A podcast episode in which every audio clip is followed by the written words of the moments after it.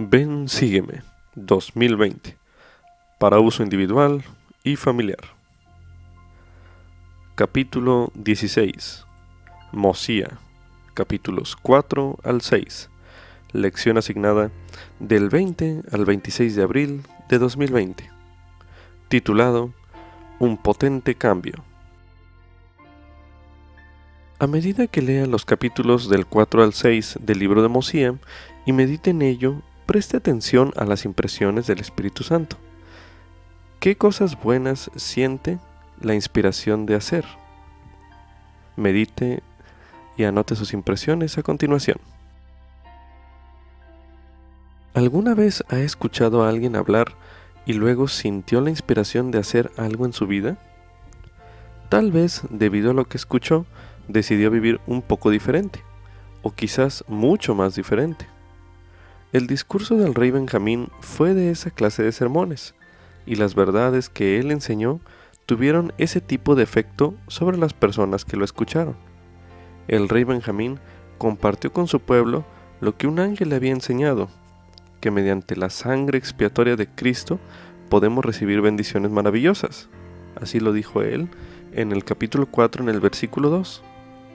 Su mensaje causó que ellos cambiaran totalmente la forma en que se veían a sí mismos, modificó sus deseos y los inspiró a hacer convenios con Dios de que siempre harían su voluntad. Este fue el efecto de las palabras del rey Benjamín sobre el pueblo. ¿Qué efecto tendrá en usted esas palabras? Como subtítulo, por medio de Jesucristo, puedo recibir y conservar la remisión de mis pecados. Esto es correspondiente a Mosía capítulo 4, el cual leeremos un poco más adelante. Vencer al hombre natural no es tarea sencilla. Es necesario hacer un gran esfuerzo para llegar a ser santo por la expiación de Cristo el Señor, así como lo menciona en Mosía capítulo 3 en el versículo 19, donde dice, porque el hombre natural es enemigo de Dios, y lo ha sido desde la caída de Adán, y lo será para siempre jamás, a menos que se someta al influjo del Santo Espíritu, y se despoje del hombre natural, y se haga santo por la expiación de Cristo el Señor, y se vuelva más como un niño, sumiso, manso, humilde, paciente, lleno de amor, y dispuesto a someterse a cuanto el Señor juzgue conveniente infligir sobre él, tal como un niño se somete a su padre. En ocasiones, aun después de haber sentido que nuestros pecados han sido perdonados, podemos tener dificultades para conservar ese sentimiento y permanecer en la senda de la rectitud. El rey Benjamín enseñó a su pueblo tanto la manera de recibir como de retener la remisión de los pecados y vivir como santos continuamente. A continuación se leerán en bloques de lectura los versículos correspondientes a Mosía capítulo 4. Se le pide preste atención particular a estos bloques de lectura para así poder responder las preguntas que se presentarán a continuación. A continuación se leerá Mosía capítulo 4 los versículos del 1 al 12 que dice lo siguiente. Y ahora bien, aconteció que cuando el rey Benjamín hubo concluido de hablar las palabras que le habían sido comunicadas por el ángel del Señor, miró a su alrededor hacia la multitud, y he aquí habían caído a tierra, porque el temor del Señor había venido sobre ellos, y se habían visto a sí mismos en su propio estado carnal, aún menos que el polvo de la tierra y todos a una voz clamaron diciendo, Oh, ten misericordia, y aplica la sangre expiatoria de Cristo, para que recibamos el perdón de nuestros pecados, y sean purificados nuestros corazones, porque creemos en Jesucristo, el Hijo de Dios, que creó el cielo y la tierra, y todas las cosas, el cual bajará entre los hijos de los hombres y aconteció que después de que hubieron hablado estas palabras, el Espíritu del Señor descendió sobre ellos, y fueron llenos de gozo, habiendo recibido la remisión de sus pecados, y teniendo paz de conciencia a causa de la gran fe que tenían en Jesucristo, que había de venir, según las palabras que el rey Benjamín les había hablado. Y el rey Benjamín abrió otra vez su boca y empezó a hablarles, diciendo, Mis amigos y hermanos, parentela y pueblo mío, quisiera otra vez llamaros la atención, para que podáis oír y entender el resto de las palabras que os hable. Porque he aquí, si el conocimiento de la bondad de Dios en esta ocasión ha despertado en vosotros el sentido de vuestra nulidad y vuestro estado indigno y caído, os digo que si habéis llegado al conocimiento de la bondad de Dios y de su incomparable poder y su sabiduría, su paciencia y su longanimidad para con los hijos de los hombres, y también la expiación que ha sido preparada desde la fundación del mundo, a fin de que por ese medio llegara la salvación a aquel que pusiera su confianza en el Señor, y fuera diligente en guardar sus mandamientos, y perseverara en la fe hasta el fin de su vida, quiero decir, la vida del cuerpo mortal. Digo que este es el hombre que recibe la salvación, por medio de la expiación que fue preparada desde la fundación del mundo, para todo el género humano que ha existido desde la caída de Adán, o que existe, o que existirá jamás hasta el fin del mundo. Y este es el medio por el cual viene la salvación. Y no hay otra salvación aparte de esta de que se ha hablado, ni hay tampoco otras condiciones según las cuales el hombre pueda ser salvo, sino por las que os he dicho. Creed en Dios, creed que Él existe, y que creó todas las cosas, tanto en el cielo como en la tierra. Creed que Él tiene toda sabiduría y todo poder, tanto en el cielo como en la tierra. Creed que el hombre no comprende todas las cosas que el Señor puede comprender. Y además, creed que debéis arrepentiros de vuestros pecados y abandonarlos y humillaros ante Dios y pedid con sinceridad de corazón que Él os perdone. Y ahora bien, si creéis todas estas cosas, mirad que las hagáis. Y otra vez os digo, según dije antes, que así como habéis llegado al conocimiento de la gloria de Dios, o si habéis sabido de su bondad y probado su amor, y habéis recibido la remisión de vuestros pecados, lo que ocasiona tan inmenso gozo en vuestras almas. Así quisiera que recordaseis y retuvieseis siempre en vuestra memoria la grandeza de Dios y vuestra propia nulidad y su bondad y longanimidad para con vosotros, indignas criaturas, y os humillaseis aún en las profundidades de la humildad, invocando el nombre del Señor diariamente y permaneciendo firmes en la fe de lo que está por venir, que fue anunciado por boca del ángel. Y he aquí, os digo que si hacéis esto, siempre os regocijaréis, y seréis llenos del amor de Dios, y siempre retendréis la remisión de vuestros pecados, y aumentaréis en el conocimiento de la gloria de aquel que os creó, o sea, en el conocimiento de lo que es justo y verdadero. Ahora mediten lo siguiente. ¿Qué bendiciones trajo la remisión de los pecados al pueblo del rey Benjamín. Medite brevemente.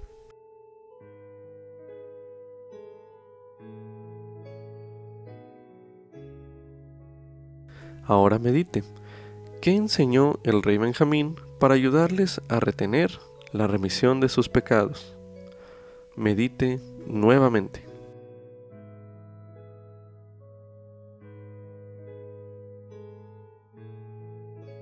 Ahora medite.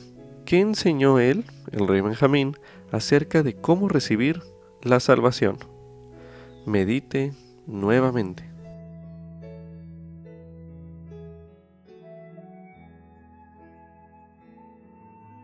Antes de continuar, revise particularmente lo que dijo el rey Benjamín que debíamos retener siempre en nuestra memoria, según el versículo 11. Vamos a releer el versículo 11 de Mosía, capítulo 4, antes de continuar con la siguiente pregunta. El versículo 11 dice lo siguiente.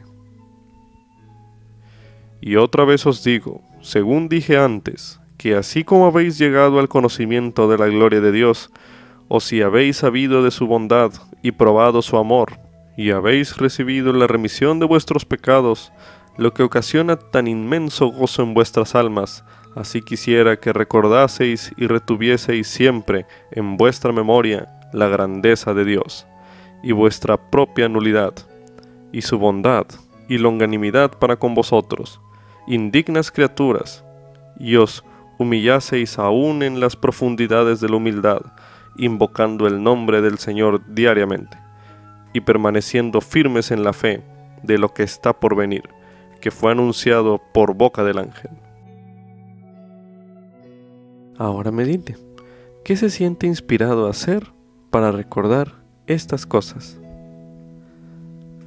Medite nuevamente.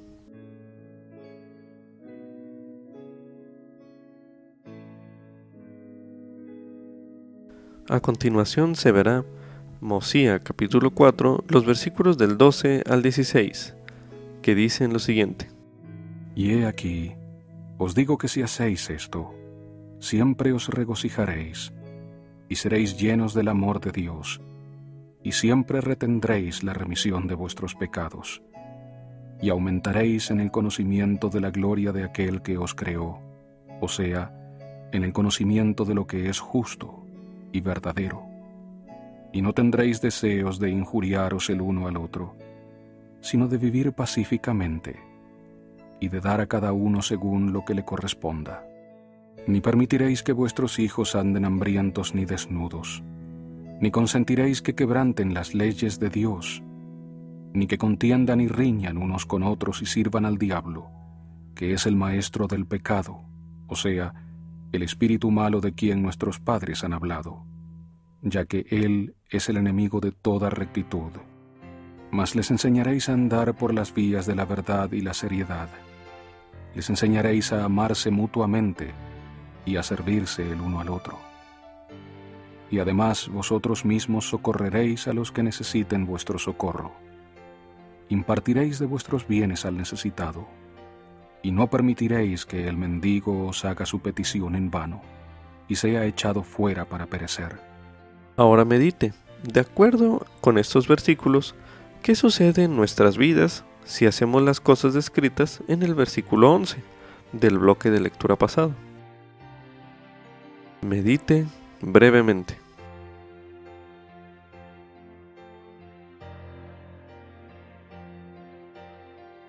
Ahora medite ¿Ha experimentado estos cambios alguna vez en su vida? Medite nuevamente.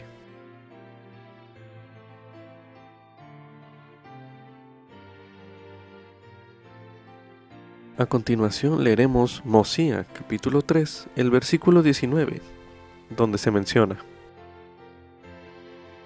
Porque el hombre natural es enemigo de Dios, y lo ha sido desde la caída de Adán y lo será para siempre jamás, a menos que se someta al influjo del Santo Espíritu y se despoje del hombre natural y se haga santo por la expiación de Cristo el Señor, y se vuelva como un niño, sumiso, manso, humilde, paciente, lleno de amor y dispuesto a someterse a cuanto el Señor juzgue conveniente infligir sobre él, tal como un niño se somete a su padre.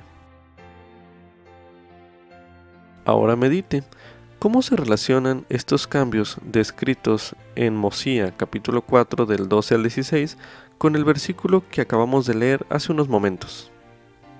Medite nuevamente.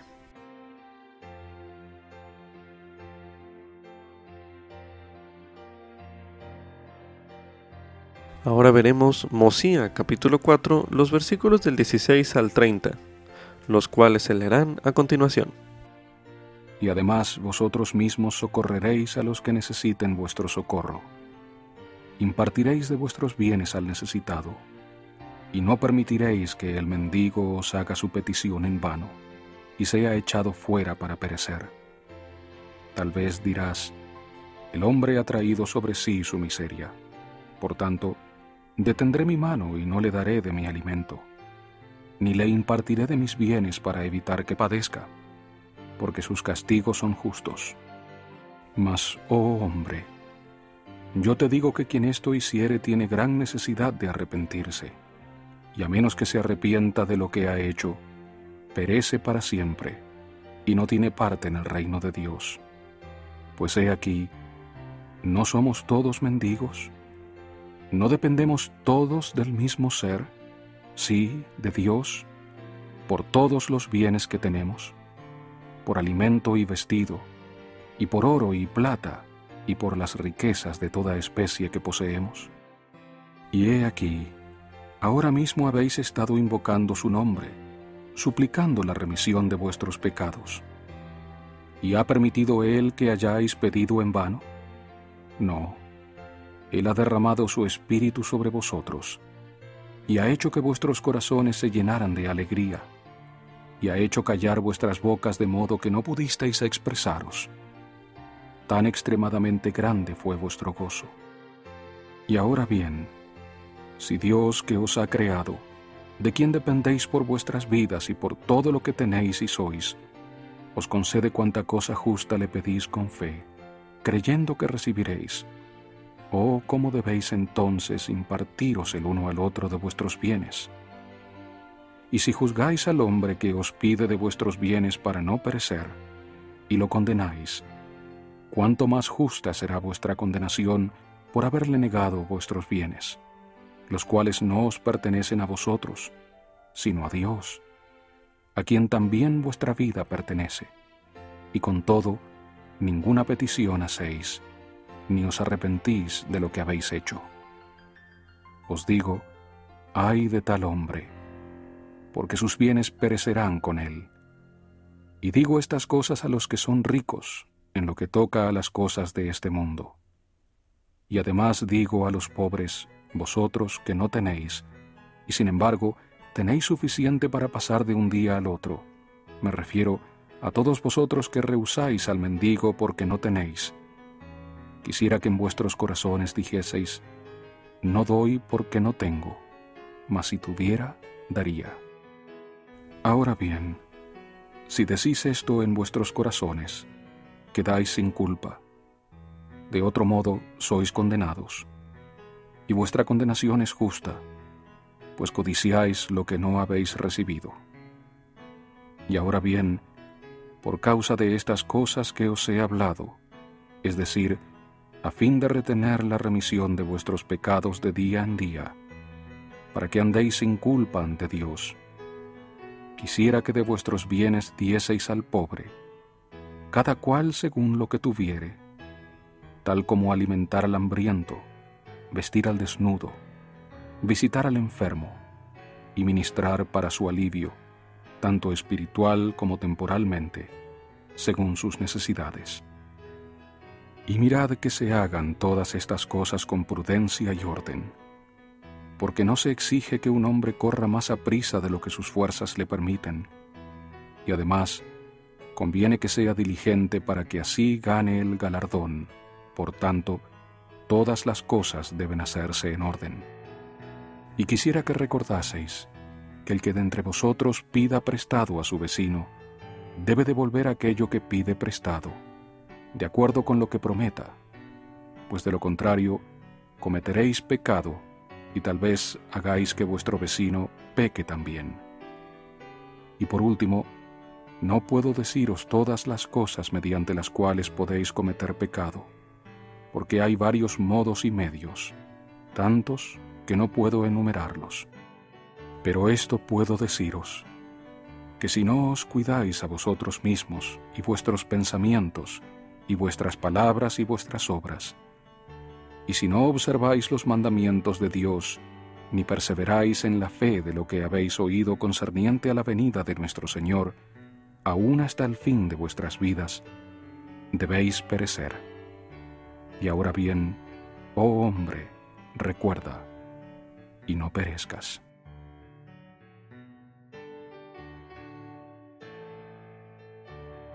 Ahora medite, ¿cómo es que el compartir con los pobres nos ayuda a retener la remisión de nuestros pecados?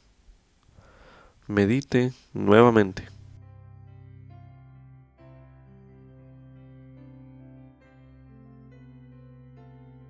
A continuación, leeremos nuevamente el versículo 27 de Mosía capítulo 4 para dar énfasis a la siguiente pregunta que veremos. A continuación se leerá Mosía capítulo 4, el versículo 27, donde se menciona. Y mirad que se hagan todas estas cosas con prudencia y orden, porque no se exige que un hombre corra más a prisa de lo que sus fuerzas le permiten, y además, conviene que sea diligente, para que así gane el galardón. Por tanto, todas las cosas deben hacerse en orden. Ahora medite, ¿cómo puede aplicar estas palabras en los esfuerzos de usted por ser más como Cristo? Medite una última vez en este bloque de lectura.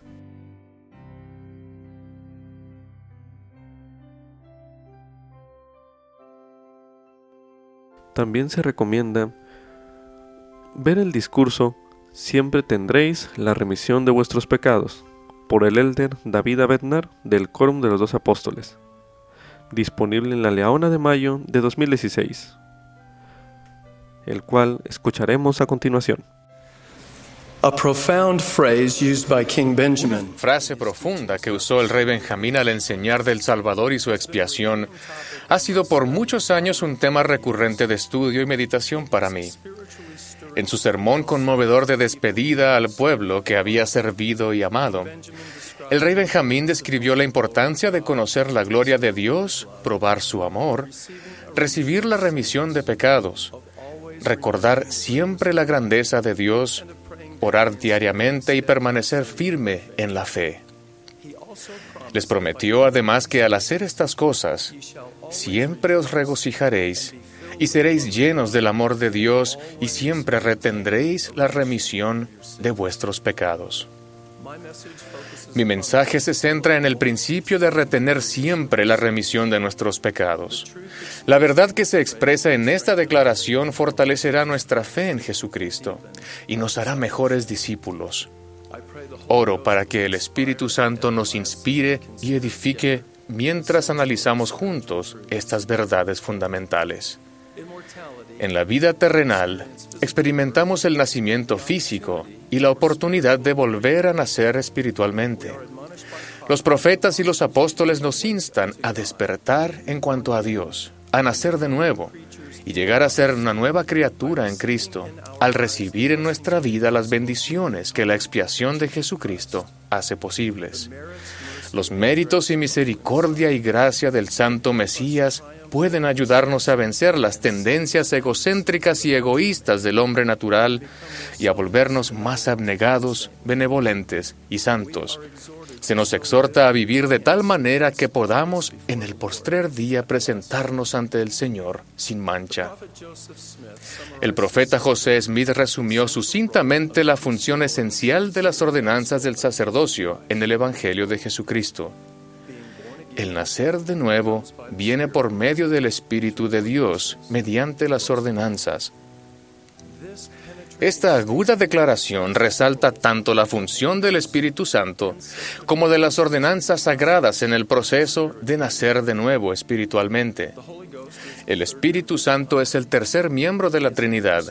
Él es un personaje de espíritu y da testimonio de toda verdad. En las Escrituras se refieren al Espíritu Santo como el consolador, maestro y un revelador. También el Espíritu Santo es un santificador que limpia y quema la escoria y el mal de las almas de los hombres como si fuera con fuego. Las sagradas ordenanzas son fundamentales en el Evangelio del Salvador para el proceso de venir a Él y procurar el renacimiento espiritual. Las ordenanzas son actos sagrados que tienen significado espiritual, importancia eterna, y están relacionados con las leyes y los estatutos de Dios. Todas las ordenanzas de salvación y de la Santa Cena han de ser autorizadas por alguien que posea llaves del sacerdocio. Las ordenanzas de salvación y exaltación que se administran en la iglesia restaurada del Señor son mucho más que rituales o representaciones simbólicas. Antes bien, constituyen canales autorizados, por medio de los cuales pueden fluir las bendiciones y los poderes del cielo en la vida de cada persona. Y este sacerdocio mayor administra el Evangelio y posee la llave de los misterios del reino, sí, la llave del conocimiento de Dios. Así, en sus ordenanzas se manifiesta el poder de la divinidad. Y sin sus ordenanzas y la autoridad del sacerdocio, el poder de la divinidad no se manifiesta a los hombres en la carne. Recibir las ordenanzas y honrarlas con integridad es esencial para recibir el poder de la divinidad y todas las bendiciones que están disponibles por la expiación del Salvador.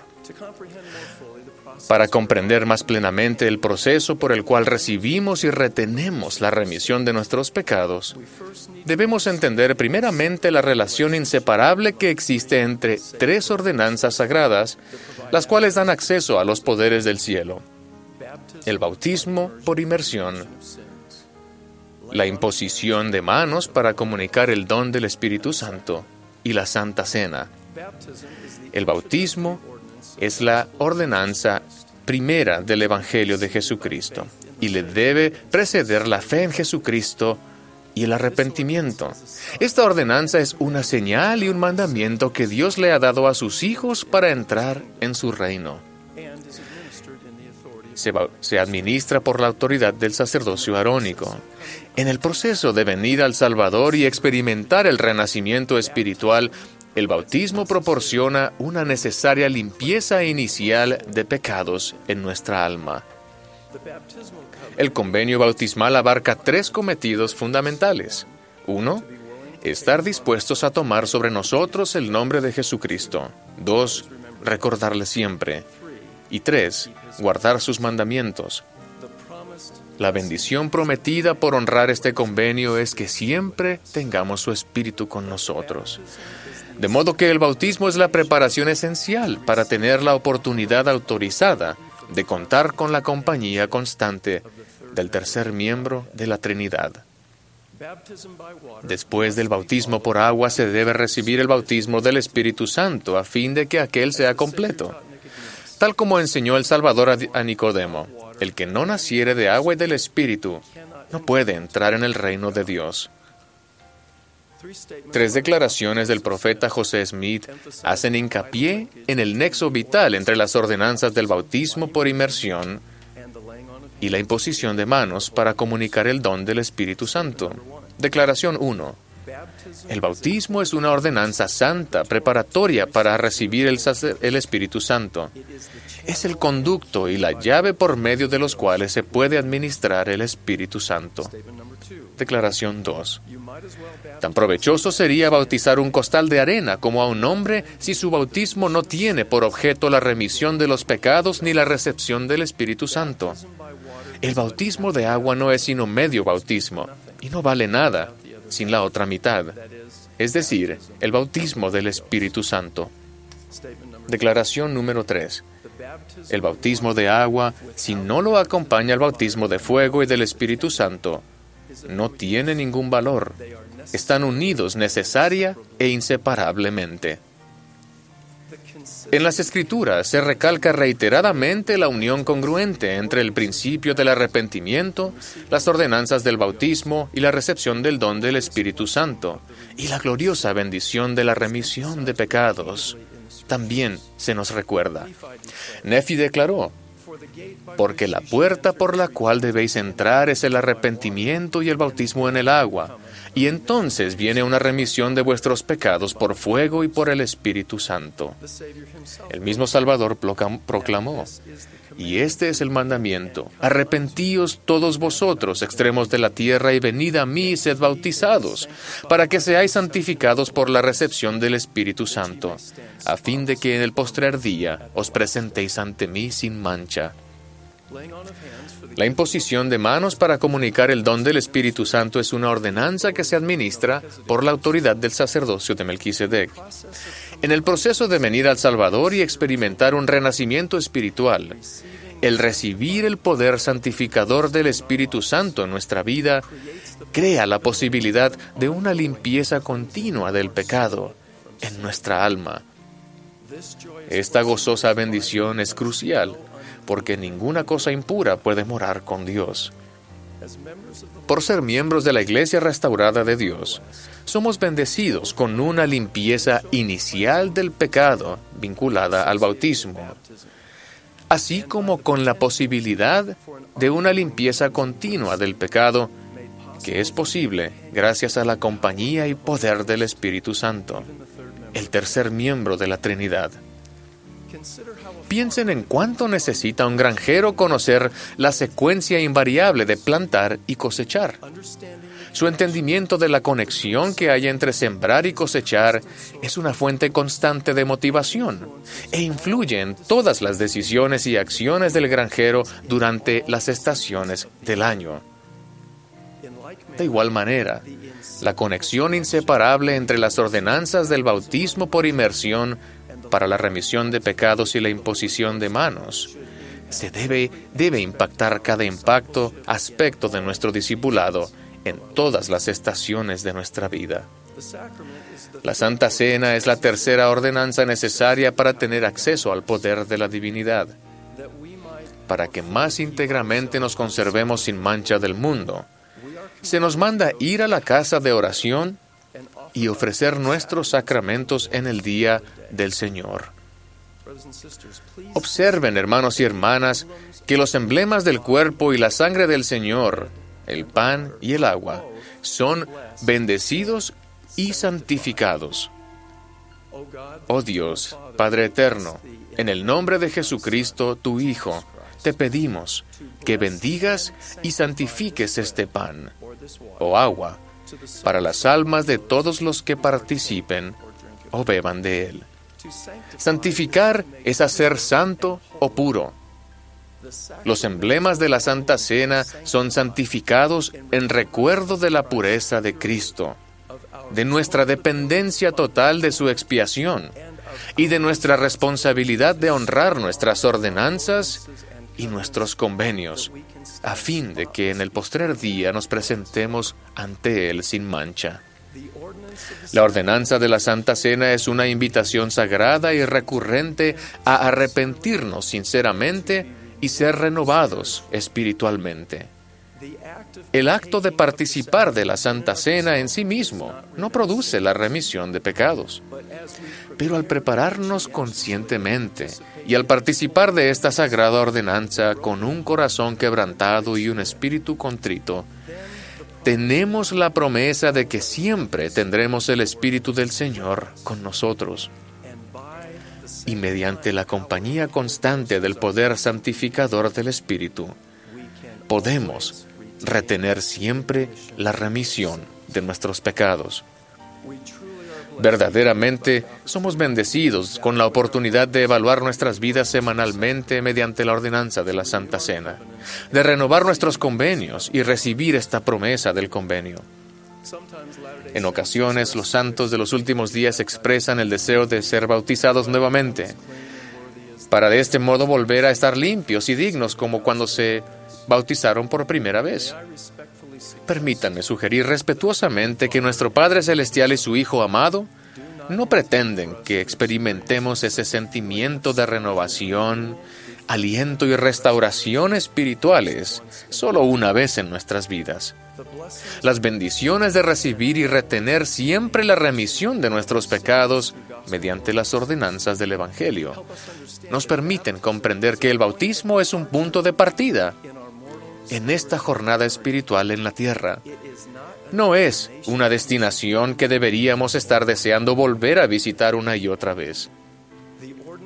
Las ordenanzas del bautismo por inmersión y la imposición de manos para comunicar el don del Espíritu Santo y la Santa Cena no son eventos aislados, más bien son los elementos de un esquema interrelacionado y acumulativo de progreso redentor.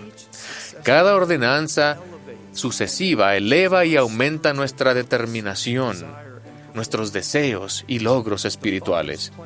El plan del Padre la expiación del Salvador y las ordenanzas del Evangelio proporcionan la gracia que necesitamos para seguir adelante y progresar línea por línea, precepto por precepto, hacia nuestro destino eterno. Somos seres humanos imperfectos, que nos esforzamos por vivir en la mortalidad de acuerdo con el plan perfecto del Padre Celestial para nuestro progreso eterno. Los requisitos de su plan son gloriosos, misericordiosos y rigurosos. Podemos estar llenos de determinación en algunas ocasiones y en otras sentirnos totalmente incompetentes. Puede que nos preguntemos si espiritualmente podremos finalmente guardar los mandamientos para presentarnos sin mancha ante Él en el postrer día. Con la ayuda del Señor y mediante el poder de su Espíritu, quien nos enseñará todas las cosas, efectivamente podemos ser bendecidos para comprender nuestras posibilidades espirituales. Las ordenanzas traen determinación y poder a nuestras vidas, conforme nos esforzamos por nacer de nuevo y llegar a ser hombres y mujeres de Cristo. Nuestras debilidades pueden ser fortalecidas y nuestras limitaciones superadas. Aunque ninguno de nosotros puede lograr la perfección en la vida terrenal, podemos ir volviéndonos más dignos y sin mancha conforme seamos purificados por la sangre del Cordero. Les prometo y testifico que seremos bendecidos con un aumento de fe en el Salvador y una seguridad espiritual mayor si procuramos retener siempre la remisión de nuestros pecados y que finalmente nos presentaremos sin mancha ante el Señor en el postrer día. De esto testifico en el nombre de Jesucristo. Amén.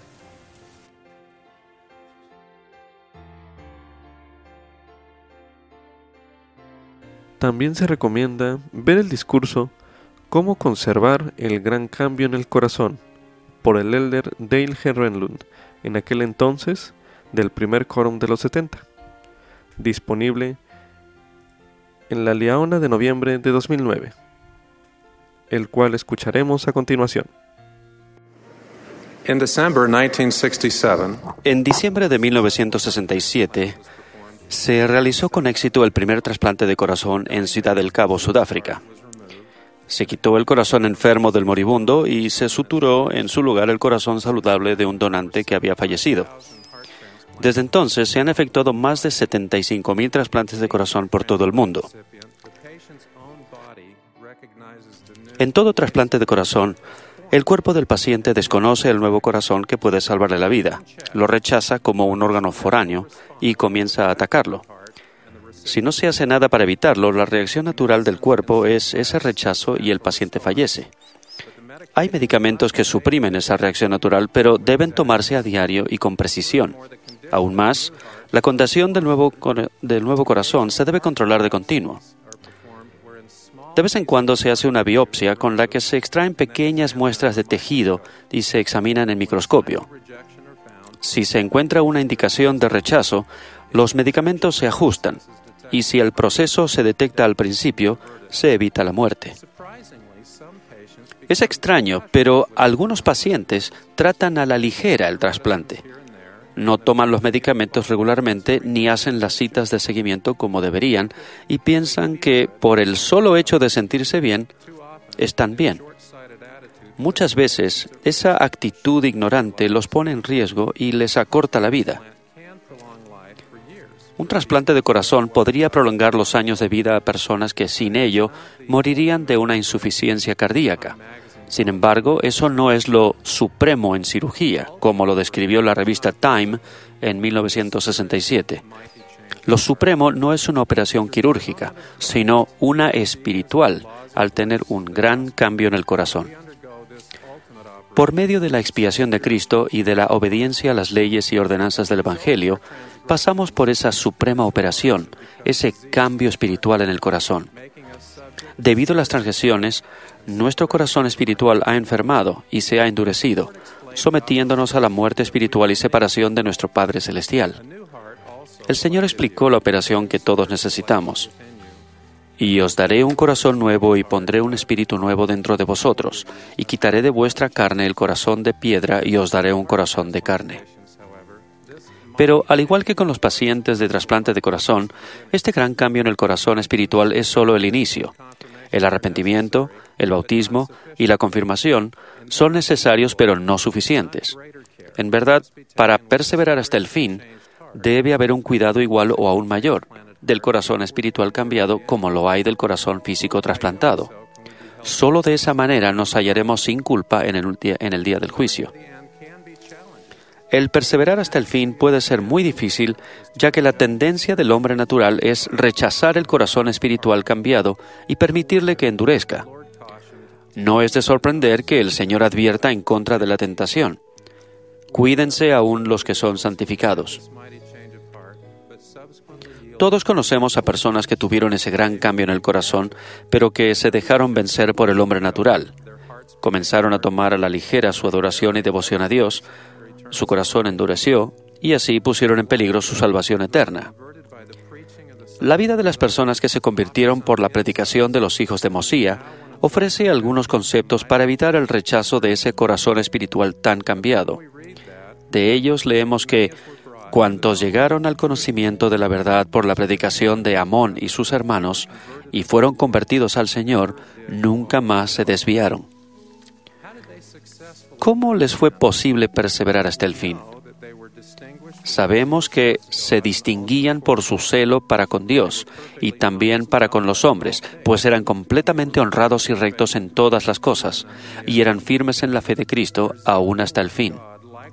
Su celo para con Dios seguramente refleja el anhelo de complacer a Dios y adorarlo con fervor y devoción. Su celo para con los hombres indica un interés ferviente de ayudar y servir a los demás. El llegar a ser perfectamente rectos y honrados en todas las cosas señala que se asieron a sus convenios con firmeza y no evadieron su compromiso para con Dios o con el hombre. Asimismo, sabemos que enseñaron a sus hijos el Evangelio en su hogar. Además, sabemos que la gente enterró sus armas de guerra, apartando así la tentación de usarlas deben de haber evaluado frecuentemente la condición de su corazón espiritual cambiado y no se limitaron a suponer que todo estaba bien. Al examinar figurativamente el nuevo corazón, pudieron reconocer al principio si se había endurecido o sufrido un rechazo y hacerle un tratamiento.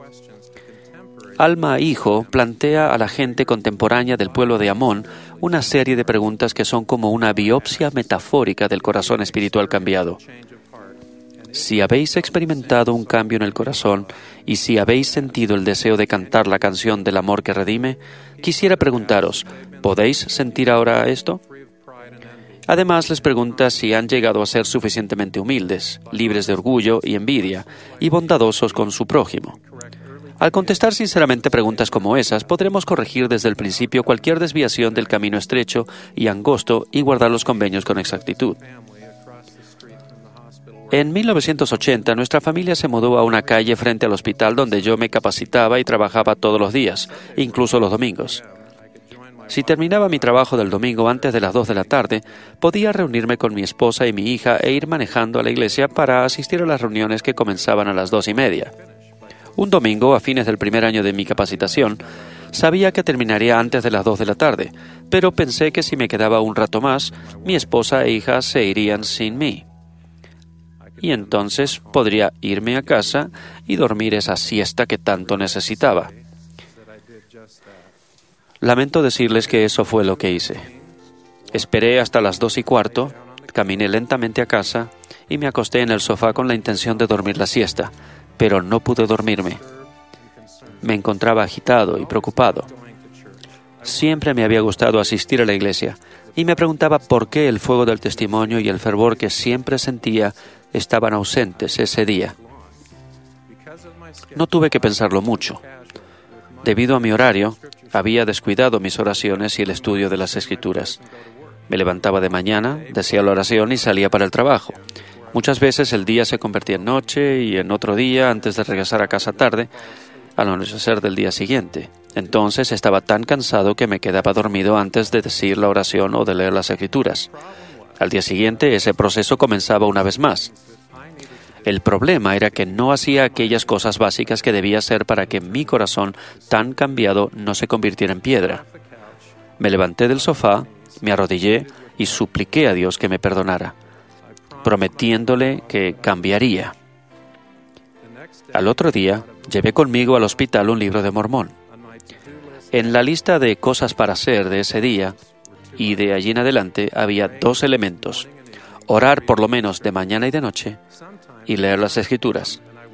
A veces llegaba la medianoche y rápidamente tenía que buscar un lugar para orar en privado. Había días en que mi estudio de las escrituras era breve. También prometí al Padre Celestial que haría todo lo posible por asistir siempre a la iglesia, aunque llegara tarde la reunión. Al cabo de algunas semanas volví a sentir aquel fervor, y el fuego del testimonio volvió a arder intensamente en mí. Prometí que nunca más, cualesquiera fueran las circunstancias, caería en la trampa mortal de descuidar esas acciones aparentemente pequeñas y poner así en peligro los asuntos de naturaleza eterna. Para perseverar hasta el fin debemos tener un gran deseo de complacer a Dios y adorarlo con fervor y pasión. Eso significa mantener viva la fe en Jesucristo, orando, leyendo las Escrituras, participando de la Santa Cena todas las semanas y teniendo al Espíritu Santo como compañero constante. Debemos ser rectos y honrados en todo y no transigir nunca en nuestros convenios con Dios ni en nuestra responsabilidad hacia los demás, sean cuales sean las circunstancias. En nuestro hogar debemos hablar, regocijarnos y predicar de Cristo para que nuestros hijos y también nosotros sintamos el deseo de aplicar los efectos de la expiación. Debemos reconocer las tentaciones que fácilmente nos acosan y colocarlas fuera del alcance, muy fuera de nuestro alcance. Finalmente debemos hacer con frecuencia una biopsia de nuestro corazón cambiado y revertir cualquier señal temprana de endurecimiento. Por favor, analicen el estado de su corazón cambiado. ¿Detectan algún principio de rechazo como resultado de la tendencia del hombre natural a tomar las cosas a la ligera? Si es así, busquen un lugar donde también ustedes puedan arrodillarse. Recuerden que están arriesgando algo más que los años de vida terrenal. No se arriesguen a privarse de los frutos de la operación suprema, la salvación y la exaltación eternas. Ruego que ejerzamos fe en Él y que sigamos adelante con firmeza en Cristo. En el nombre de Jesucristo. Amén.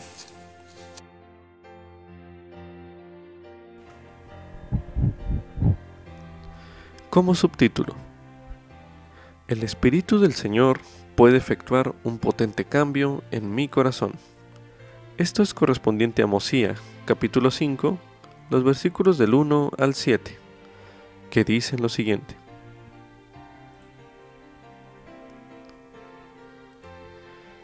Y ahora bien, aconteció que cuando el rey Benjamín hubo hablado así a su pueblo, mandó indagar entre ellos, deseando saber si creían las palabras que les había hablado. Y todos clamaron a una voz diciendo, Sí, creemos todas las palabras que nos has hablado, y además sabemos de su certeza y verdad por el Espíritu del Señor Omnipotente, el cual ha efectuado un potente cambio en nosotros o sea, en nuestros corazones, por lo que ya no tenemos más disposición a obrar mal, sino a hacer lo bueno continuamente. Y también nosotros mismos, por medio de la infinita bondad de Dios y las manifestaciones de su Espíritu, tenemos grandes visiones de aquello que está por venir. Y si fuere necesario, podríamos profetizar de todas las cosas y es la fe que hemos tenido en las cosas que nuestro Rey nos ha hablado lo que nos ha llevado a este gran conocimiento, por lo que nos regocijamos con un gozo tan sumamente grande. Y estamos dispuestos a concertar un convenio con nuestro Dios de hacer su voluntad y ser obedientes a sus mandamientos en todas las cosas que Él nos mande, todo el resto de nuestros días para que no traigamos sobre nosotros un tormento sin fin, como lo ha declarado el ángel, para que no bebamos del cáliz de la ira de Dios. Ahora bien, estas palabras eran las que de ellos deseaba el rey Benjamín, y por lo tanto les dijo, habéis declarado las palabras que yo deseaba, y el convenio que habéis hecho es un convenio justo. Ahora pues, a causa del convenio que habéis hecho, seréis llamados progenie de Cristo hijos e hijas de Él, porque he aquí, hoy Él los ha engendrado espiritualmente, pues decís que vuestros corazones han cambiado por medio de la fe en su nombre. Por tanto, habéis nacido de Él, y habéis llegado a ser sus hijos y sus hijas. Es habitual que las personas digan, no puedo cambiar, así soy yo. En cambio, la experiencia del pueblo del rey Benjamín nos muestra que el Espíritu del Señor puede cambiar realmente nuestro corazón. El presidente Russell M. Nelson enseñó lo siguiente. Podemos cambiar nuestra conducta, incluso nuestros deseos pueden cambiar. El verdadero cambio, el cambio permanente, solo viene mediante el poder sanador, limpiador y habilitador de la expiación de Jesucristo. El Evangelio de Jesucristo es un Evangelio de cambio. Esto es un fragmento del discurso Decisiones para la Eternidad, disponible en la Leona de noviembre de 2013. Mientras lea acerca del cambio que experimentó el pueblo del rey Benjamín, piense en cómo ha sucedido, o puede suceder el potente cambio que conduzca hacia la conversión verdadera en su vida. Y medite en lo siguiente. ¿Han sido unos pocos momentos potentes en su vida los que produjeron el cambio en su corazón? ¿O su conversión ha ocurrido gradualmente en este tiempo? Medite una última vez en este bloque de lectura.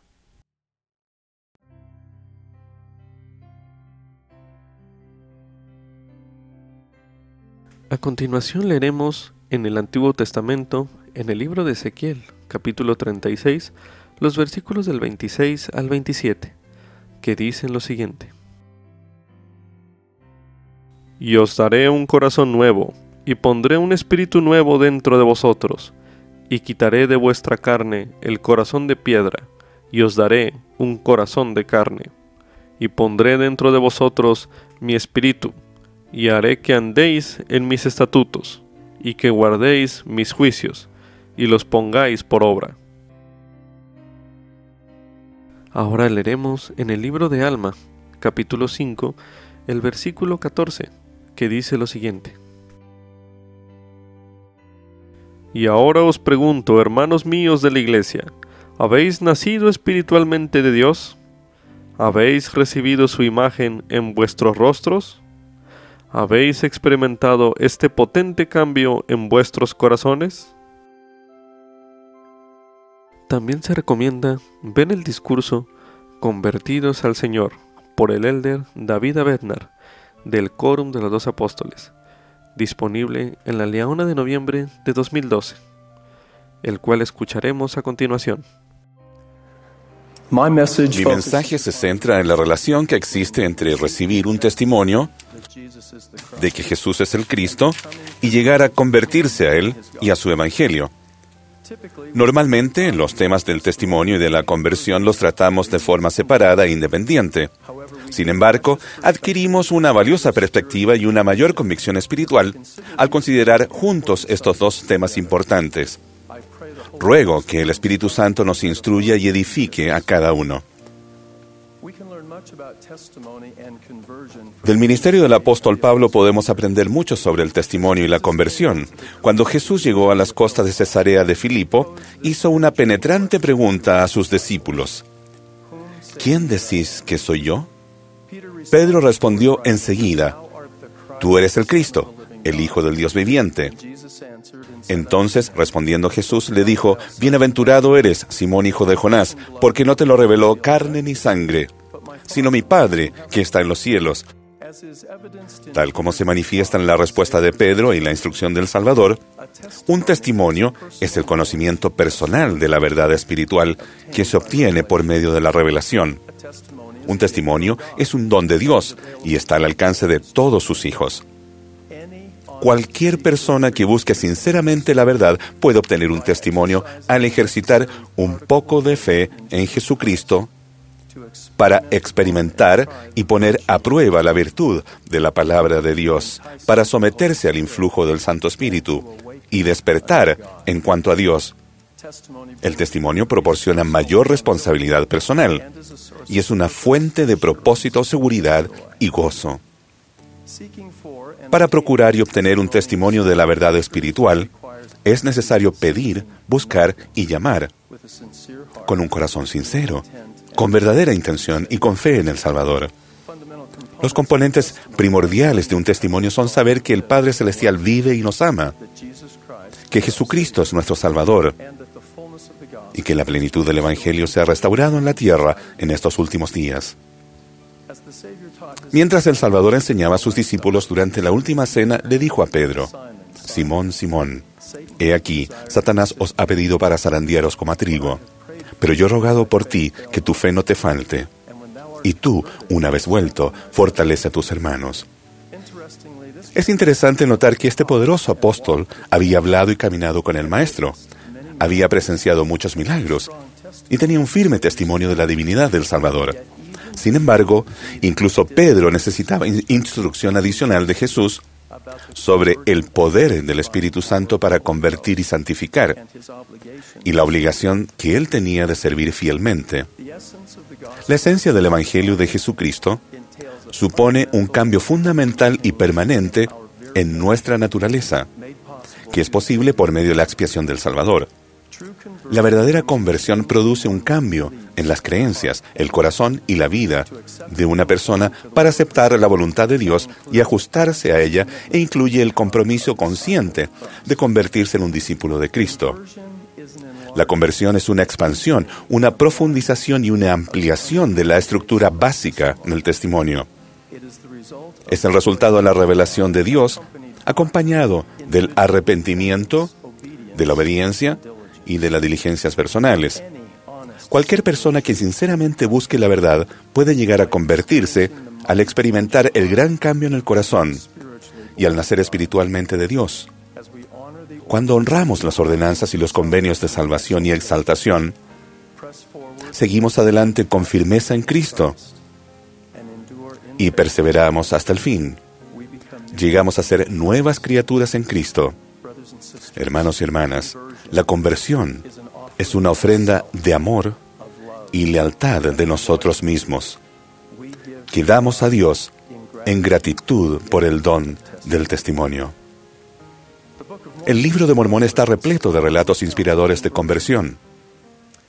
Amalekí, un descendiente de Jacob, declaró, Quisiera que vinieseis a Cristo, el cual es el Santo de Israel, y participaseis de su salvación y del poder de su redención. Si venid a Él y ofrecedle vuestras almas enteras como ofrenda. Saber mediante el poder del Espíritu Santo que Jesús es el Cristo es importante y necesario. Sin embargo, el venir a Él de verdad y ofrecerle nuestras almas como ofrenda requiere mucho más que simplemente saber. La conversión exige todo nuestro corazón, toda nuestra alma y toda nuestra mente y fuerza. El rey, el pueblo del rey Benjamín respondió a sus enseñanzas al, al exclamar, sí, creemos todas las palabras que nos has hablado. Y además sabemos de su certeza y verdad, por el Espíritu del Señor Omnipotente, el cual ha efectuado un potente cambio en nosotros, o sea, en nuestros corazones, por lo que ya no tenemos más disposición a obrar mal, sino a hacer lo bueno continuamente. El aceptar esas palabras, obtener un testimonio de su veracidad y ejercitar la fe en Cristo, produjo un potente cambio en sus corazones y una firme determinación a progresar y ser mejores. En el libro de Lamán se describe a los lamanitas convertidos como personas que se hallan en la senda de su deber y andan con circunspección delante de Dios y se esfuerzan por guardar sus mandamientos y sus estatutos y sus juicios. Y con infatigable diligencia se están esforzando por traer al resto de sus hermanos al conocimiento de la verdad. Como se destaca en estos ejemplos, las características claves relacionadas con la conversión son experimentar un potente cambio en nuestro corazón, tener la disposición de hacer lo bueno continuamente, seguir adelante en la senda del deber, andar con circunspección delante de Dios, guardar los mandamientos y servir con infatigable diligencia.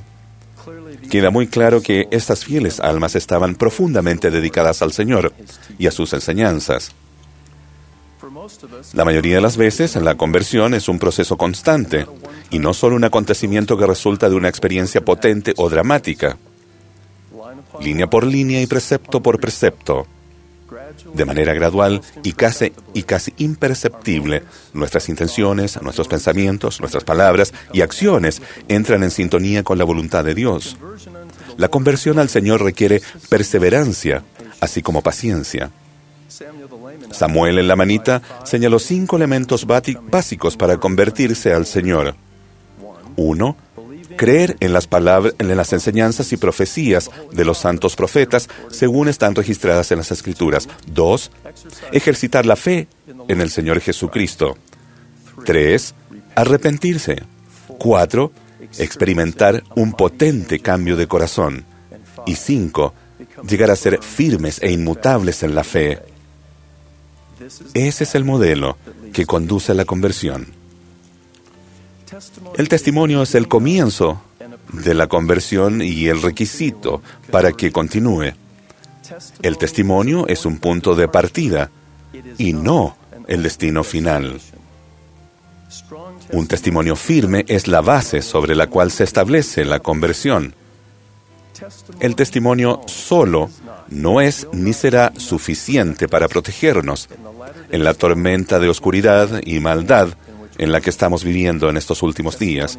El testimonio es importante y necesario, pero no suficiente para proporcionar la fortaleza espiritual y la protección que precisamos. Algunos miembros de la Iglesia que tienen un testimonio han flaqueado y se han desviado. Su conocimiento espiritual y su cometido no estuvieron a la altura de los desafíos a los que se enfrentaron. Una lección importante sobre el vínculo que existe, existe entre el testimonio y la conversión es evidente en la obra misional de los hijos de Mosía. Cuantos llegaron al conocimiento de la verdad por la predicación de Amón y sus hermanos, según el espíritu de revelación y de profecía, y el poder de Dios que obraba milagros en ellos, Sí, como vive el Señor, cuantos lamanitas creyeron en su predicación y fueron convertidos al Señor, nunca más se desviaron. Porque se convirtieron en un pueblo justo, abandonaron las armas de su rebelión, de modo que no pugnaron más en contra de Dios. Y estos son los que fueron convertidos al Señor. En estos versículos se describen dos elementos importantes. Uno, el conocimiento de la verdad, que se puede interpretar como un testimonio. Y dos, convertidos al Señor, lo que a mi parecer es la conversión al Salvador y a su Evangelio. Por consiguiente, la potente combinación del testimonio y de la conversión al Señor resultó en firmeza y constancia y proporcionó protección espiritual. Nunca más se desviaron y abandonaron las armas de su rebelión y no pugnaron más en contra de Dios. Para abandonar las preciadas armas de rebelión, tales como el egoísmo, el orgullo y la desobediencia, se necesita más que el solo creer y saber. La convicción, la humildad, el arrepentimiento y la docilidad preceden al abandono de las armas de nuestra rebelión. ¿Poseemos todavía ustedes y yo armas de rebelión que nos impiden convertirnos al Señor? Si es así, entonces tenemos que arrepentirnos ahora. Noten que los lamanitas no estaban convertidos a los misioneros que les enseñaron, ni a los excelentes programas de la iglesia. No estaban convertidos a la personalidad de sus líderes, o a la preservación del legado cultural, ni a las tradiciones de sus padres. Estaban convertidos al Señor, a Él como el Salvador y a su divinidad y doctrina. Y nunca se desviaron. Un testimonio es el conocimiento espiritual de la verdad adquirido, adquirido, por el poder del Espíritu Santo. La conversión continua es una devoción constante a la verdad revelada que hemos recibido, con un corazón dispuesto y por las razones justas. El saber que el Evangelio es verdadero es la esencia de un testimonio. El ser constantemente fieles al Evangelio es la esencia de la conversión. Debemos saber que el Evangelio es verdadero y ser fieles al Evangelio. Ahora quiero analizar una de las muchas interpretaciones posibles de la parábola de las diez vírgenes, a fin de destacar la relación que existe entre el testimonio y la conversión. Diez vírgenes, cinco que fueron prudentes y cinco insensatas, tomaron sus lámparas y fueron a recibir al novio. Por favor, consideren las lámparas que usaron las vírgenes como la lámpara del testimonio. Las vírgenes insensatas tomaron sus lámparas del testimonio, pero no llevaron consigo aceite. Consideren que el aceite es el aceite de la conversión. Mas las prudentes tomaron aceite de conversión en sus vajillas, vasijas, juntamente con sus lámparas del testimonio, y tardándose el novio, cabecearon y todas se durmieron, y a la medianoche se oyó un clamor, He aquí el novio viene, salid a recibirle. Entonces todas aquellas vírgenes se levantaron y arreglaron sus lámparas del testimonio. Y las insensatas dijeron a las prudentes, Dadnos de vuestro aceite, sí, el aceite de la conversión, porque nuestras lámparas del testimonio están débiles y se apagan. Pero las prudentes respondieron diciendo, Para que no nos falte a nosotras y a vosotras, id más bien a los que venden y comprad para vosotras mismas. ¿Fueron egoístas las cinco vírgenes prudentes por no estar dispuestas a compartir o indicaban correctamente que el aceite de la conversión no se puede pedir prestado? ¿Puede darse a otra persona la fortaleza espiritual que proviene de la obediencia constante a los mandamientos? ¿Puede transmitirse a la persona que lo necesita el conocimiento que se obtiene al estudiar con diligencia y meditar las escrituras? ¿O puede que la paz que le brinda el Evangelio al fiel santo de los últimos días transferirse a la persona que esté pasando adversidades o grandes desafíos? La respuesta clara a cada una de estas preguntas es no. Como apropiadamente lo recalcaron las vírgenes prudentes, cada uno de nosotros debe comprar para uno mismo. Esas mujeres inspiradas no describían una transacción de negocios, más bien recalcaban la responsabilidad individual que tenemos de mantener viva la lámpara de nuestro testimonio y de obtener una provisión suficiente del aceite de la conversión. Este valioso aceite se adquiere una gota a la vez, línea por línea, precepto por precepto, con paciencia y perseverancia. No hay atajos. No es posible la preparación a último minuto. Por lo tanto, sed fieles orando siempre, llevando arregladas y encendidas vuestras lámparas y una provisión de aceite, a fin de que estéis listos a la venida del esposo. Prometo que al llegar a un conocimiento de la verdad y convertirnos al Señor, permaneceremos firmes e inmutables y nunca nos desviaremos.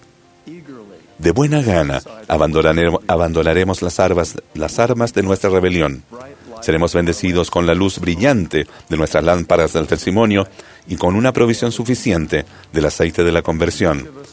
Y a medida que cada uno de nosotros esté más plenamente convertido, fortaleceremos a nuestra familia, a nuestros amigos y a nuestros colegas. Testifico de estas verdades en el sagrado nombre del Señor Jesucristo. Amén. Como subtítulo, tomo sobre mí el nombre de Cristo cuando hago convenios. Esto es correspondiente a Mosía, capítulo 5, los versículos del 5 al 15, que dicen lo siguiente.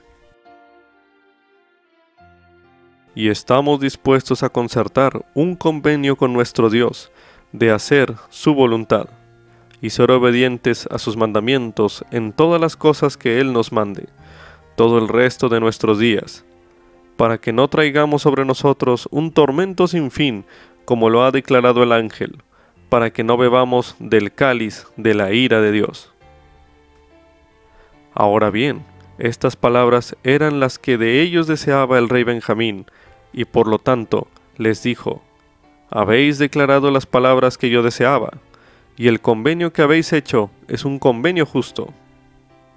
Ahora pues, a causa del convenio que habéis hecho, seréis llamados progenie de Cristo, hijos e hijas de Él, porque he aquí, hoy Él os ha engendrado espiritualmente, pues decís que vuestros corazones han cambiado por medio de la fe en su nombre. Por tanto, habéis nacido de Él y habéis llegado a ser sus hijos y sus hijas. Y bajo este título sois librados, y no hay otro título por medio del cual podáis ser librados. No hay otro nombre dado por el cual venga la salvación. Por tanto, quisiera que tomaseis sobre vosotros el nombre de Cristo, todos vosotros que habéis hecho convenio con Dios de ser obedientes hasta el fin de vuestras vidas. Y sucederá que quien hiciere esto se hallará la diestra de Dios, porque sabrá el nombre por el cual es llamado, pues será llamado por el nombre de Cristo. Y acontecerá que quien no tome sobre sí el nombre de Cristo tendrá que ser llamado por algún otro nombre, por tanto, se hallará a la izquierda de Dios. Y quisiera que también recordaseis que este es el nombre que dije que os daría, el cual nunca sería borrado sino por transgresión. Por tanto, tened cuidado de no transgredir, para que el nombre no sea borrado de vuestros corazones. Yo os digo, quisiera que os acordaseis de conservar siempre escrito este nombre en vuestros corazones, para que no os halléis a la izquierda de Dios, sino que oigáis y conozcáis la voz por la cual seréis llamados, y también el nombre por el cual Él os llamará. Porque, ¿Cómo conoce un hombre al amo a quien no ha servido? Que es un extraño para él y se halla lejos de los pensamientos y de las intenciones de su corazón? Y además, ¿toma un hombre un asno que pertenece a su vecino y lo guarda? Yo os digo que no, ni siquiera permitirá que pasca entre sus rebaños, sino que lo ahuyentará y lo echará fuera. Os digo que así será entre vosotros si no sabéis el nombre por el cual se os llame. Por tanto, quisiera que fueseis firmes e inmutables, abundando siempre en buenas obras para que Cristo, el Señor Dios Omnipotente, pueda sellaros como suyos, a fin de que seáis llevados al cielo, y tengáis salvación sin fin y vida eterna, mediante la sabiduría y poder y justicia y misericordia de aquel que creó todas las cosas en el cielo y en la tierra, el cual es Dios sobre todo. Amén. Uno de los propósitos por los que el rey Benjamín deseaba hablar a su pueblo era para dar a los de este pueblo un nombre. Algunos de ellos eran nefitas y otros descendían de Mulek, pero estos no eran los nombres que él tenía en mente. Él invitó a las personas a tomar sobre sí el nombre de Cristo, como parte de su convenio de obediencia a Dios. Medite a continuación.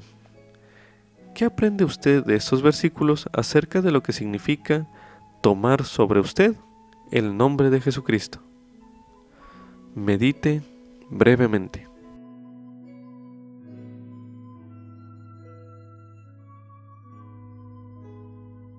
El elder de Todd Christofferson del Quórum de los Apóstoles enseñó: La fuente del poder moral y espiritual es Dios obtenemos ese poder mediante los convenios que hacemos con Él. Esto es un fragmento del discurso El poder de los convenios, disponible en la Leona de Mayo de 2009.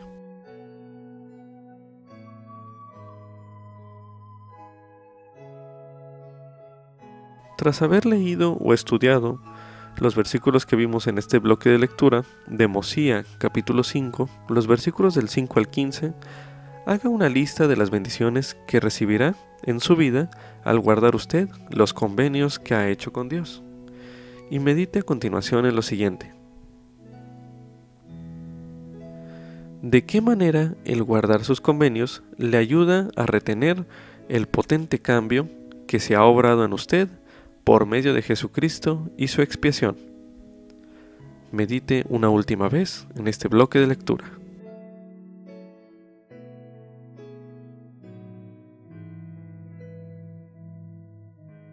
Con esto concluye Ven Sígueme 2020 para uso individual y familiar.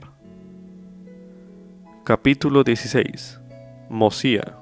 Capítulos 4 al 6 lección asignada del 20 al 26 de abril de 2020, titulada Un potente cambio.